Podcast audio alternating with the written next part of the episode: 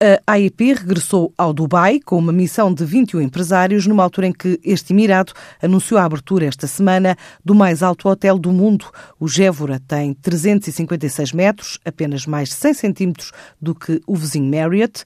O Dubai tem publicitado ao mundo estas torres mais longas da história da arquitetura e mantém em segredo o projeto de uma nova estrutura que supera os 828 metros do Burj Khalifa, a atração turística da cidade-estado, que no último ano superou os 16 milhões de visitantes. É neste ambiente que as duas dezenas de empresas portuguesas procuram negócio pela 11 primeira vez consecutiva na feira Gulf Food do Dubai, dedicada à indústria alimentar e bebidas, com cerca de 100 mil visitantes profissionais provenientes de 180 países.